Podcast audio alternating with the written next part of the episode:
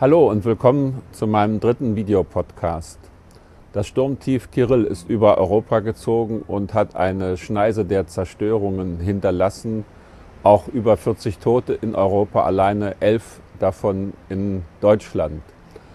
Diese Zerstörungen sind früher als eine Folge von Schicksal betrachtet worden. In vielen Kulturen gab es Wettergötter, zu denen man beten konnte. Heute zusammen mit dem ausbleibenden Winter wissen wir, das, was wir hier erlebt haben, ist von Menschenhand gemacht. Menschen haben die Verantwortung dafür. Die Weltgemeinschaft hat das auch schon seit einiger Zeit begriffen und hat auch die Ursache entdeckt, den CO2-Ausstoß, der das Klima verändert. Und deswegen gibt es das sogenannte Kyoto-Protokoll und den Kyoto-Prozess, der darauf angelegt ist, durch Selbstverpflichtung der Industriestaaten diesen Ausstoß zu verringern. Das Ganze hat bloß einen Nachteil.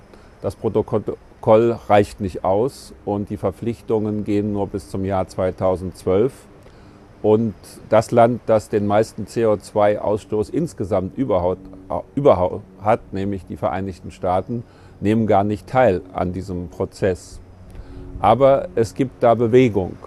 Zum Beispiel Al Gore, er war früher Vizepräsident bei Bill Clinton und hat einen Film gedreht, der den Titel hat Eine unbequeme Wahrheit. Er hat tausendmal denselben Vortrag über Klimawandel und unsere Antwort, Verantwortung dafür vorgetragen in großen Hörsälen. Jetzt hat er einen faszinierenden und beeindruckenden Film daraus gemacht, den schon mehr als vier Millionen Menschen gesehen haben.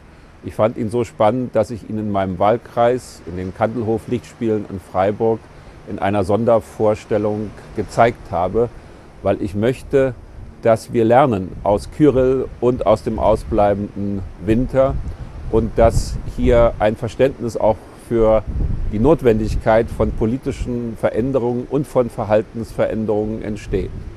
Die Bundesregierung hat nicht zuletzt wegen dieser Entwicklung vor, ihre Präsidentschaft in der EU zu nutzen, um auch auf dieses Thema aufmerksam zu machen und hier einen Wandel einzuleiten.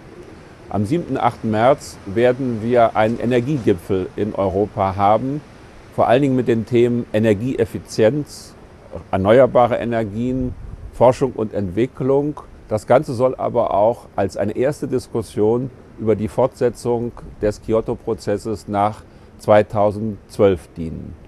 Vielleicht werden wir irgendwann wissen, dass dieser schreckliche Sturm namens Kyrill dazu beigetragen hat, dass wir besser wissen, was wir zu tun haben.